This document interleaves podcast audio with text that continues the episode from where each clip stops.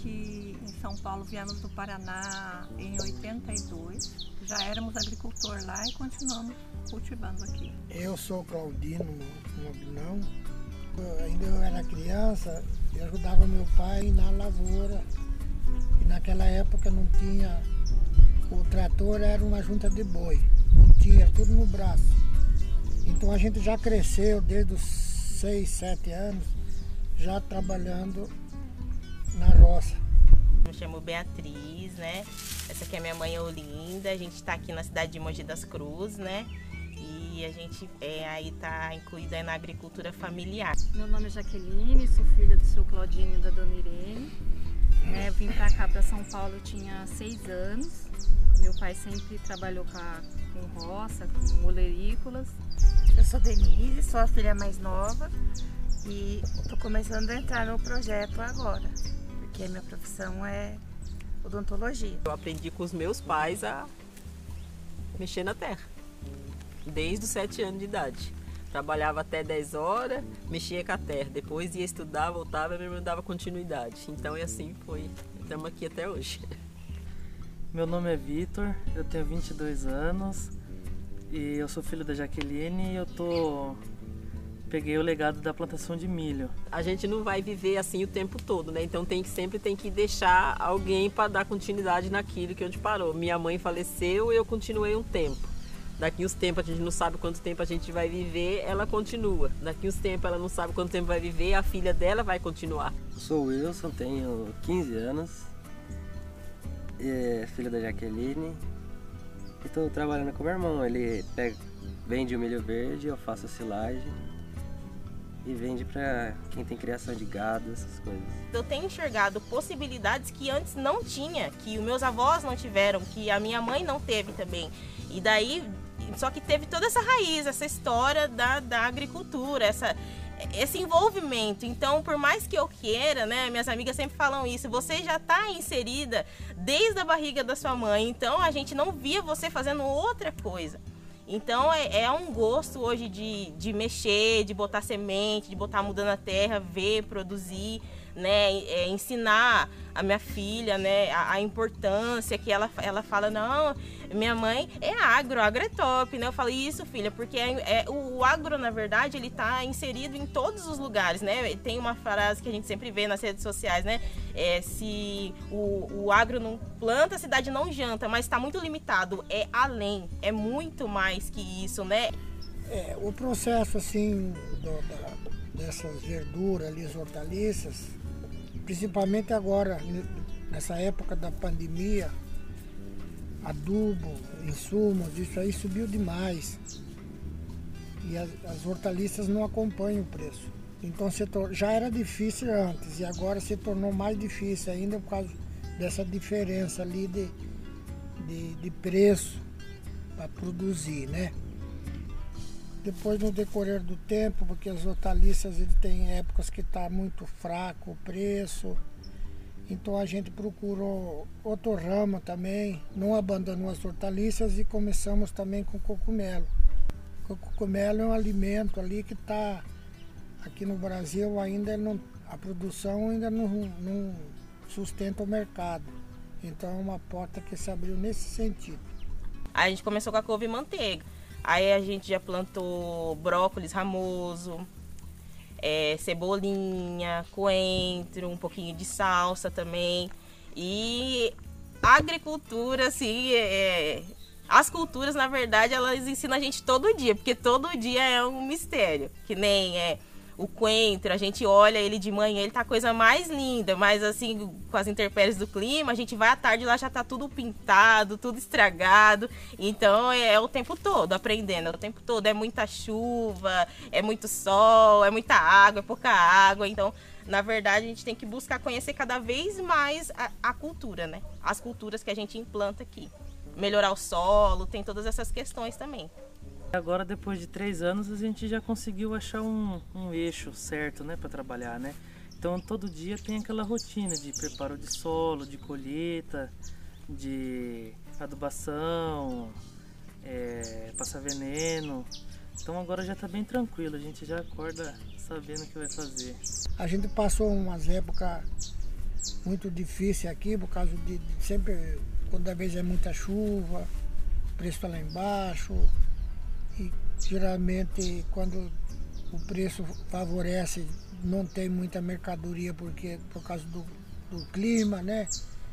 E a gente daí partiu para essa parte do cogumelo ali que é mais é bastante complicado também, mas é mais suave. Então faz a compostagem, pasteuriza, depois coloca nos barracões, espera o tempo para frutificar. Né? Aí eu fico mais responsável nessa parte de, de esperar a frutificação, a colheita e aqui embaixo na parte de seleção. E a nossa clientela vem retirar o produto aqui. As verduras aqui, elas são vendidas, a gente chama dentro da porteira, né? é, to, é, toda a produção, muito ou pouco que sai, ela é toda vendida aqui dentro da porteira. Para quem? Para os feirantes, para os atravessadores.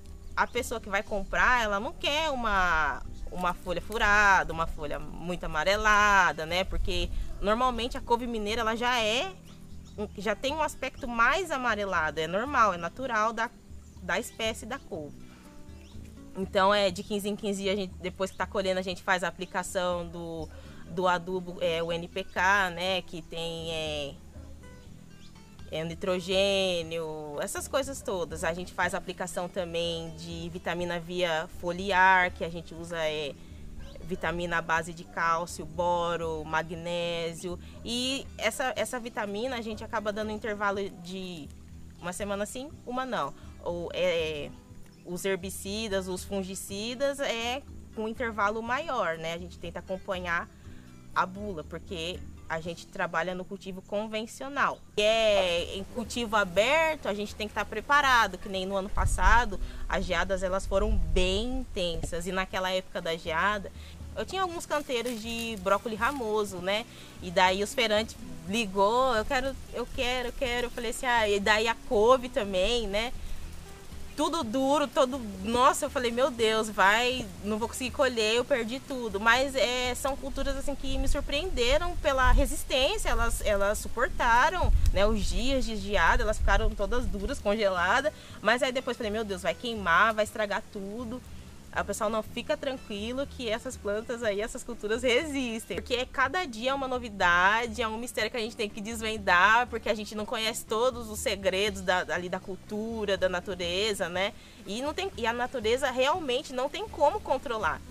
E eu lembro que quando eu era criança, às vezes assim, eu até sentia um pouco de vergonha, sabe? Quando falava assim que ah, minha mãe trabalha na roça e ela não falou essa parte, que sempre ela foi mãe solteira, né? Criou eu e minha irmã, tal, tudo sozinho.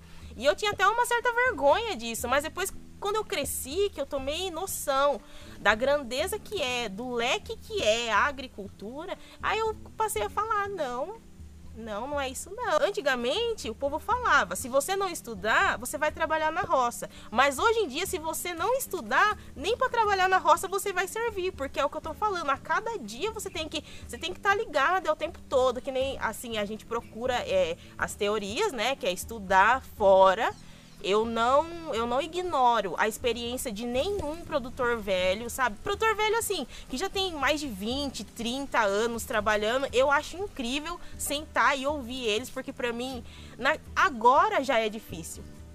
Aquele tempo era muito mais difícil. E hoje em dia a gente enfrenta a dificuldade porque dessa, dessas crises, dessa alta de dólar, a gente praticamente é paga para trabalhar a verdade é assim, porque os insumos estão muito caros, então a gente tem que ficar driblando dali, daqui, né? Mas o produtor tem que ser insistente. Essa, essa eu já aprendi, né? Que a gente tem que ser insistente, até porque se a gente não plantar, a gente não vai colher. Então a gente quer colher, então a gente planta e a gente insiste, seja como for, a gente vai se adaptando, vai aprendendo e a gente segue. Bom, eu, eu fico contente, feliz por ter conseguido dar continuidade naquilo que a gente que eu me dediquei a vida inteira, que foi trabalhar na, na roça com a terra. E as filhas também tá no sangue isso aí, né? Agora os netos, então a gente fica feliz porque o que a gente sempre trabalhou vai ter continuidade, né? E é uma profissão assim, é, é sofrido, mas prazeroso, porque aqui é um lugar saudável, um lugar assim de paz, de, né? Tudo vem da terra. Todos nós dependemos da terra. Então é, a gente conseguiu passar para eles o amor pela terra, o cultivar o alimento. Quão importante é isso? E eles conseguiram captar isso. A gente sempre quer deixar exemplo para alguém. No caso, eu quero deixar o exemplo para minha filha, né? Como a minha mãe, minha avó deixou para mim. Essa, essa importância de produzir o próprio alimento, eu, eu me lembro assim de quando eu era criança, minha avó ela cultivava, ela plantava depois que ela já se aposentou, ela ficava por aqui ao redor plantando as coisas dela, né? E ela gostava de plantar batata doce, feijão. E ela até fazia consórcio das plantas e ela nem estava sabendo que ela estava consorciando. Porque daí ela plantava o, o milho, já plantava o feijão, já aproveitava muito bem ali os espaços. Daí na hora que ela colhia o feijão, ela esticava um plástico aqui no quintal e botava eu e minha irmã com o bambu para bater. Então a gente sempre é, soube essa importância. É, de produzir o alimento, de dar valor no alimento. E eu sempre falo isso pra Isadora, a questão de tipo, ah, botou no prato, coloca o que você vai comer. Tem gente que não tem o que você tem. Às vezes, ah, não, às, às vezes você, ah, eu não tenho carne todo dia. Meu, mas você tem arroz e feijão todo dia, você tem uma fruta, você tem um legume. Você tem que dar valor no que você tem, o que você faz com o que você tem. E eu passo isso pra Isadora. Ela, quando a gente sai, ela ela fala, "Ah, minha mãe é do agro, ela quer contar pra todo mundo, ela quer falar, né, Isa? Um dia eu vendi couve pra minha professora. Você vendeu couve pro professor, Isa? Vendi ofereci pra ela. Ela, ela, ela, ela quer falar que a mãe dela é produtora, ela quer contar, não, minha mãe estudou agronegócio, minha mãe, ela. Então, eu já vejo ela, ela tendo esse gosto, é meu rabinho, né? Aonde eu vou, ela tá junto. Que né, antes da gente, da gente abrir aqui a chácara, eu trabalhava lá na propriedade da, da Jaqueline lá. E ela junto comigo na, na roça, andando, é sol, é chuva, ela junto. Então é desde pequena também. É, ela, é uma, eu falo assim, é.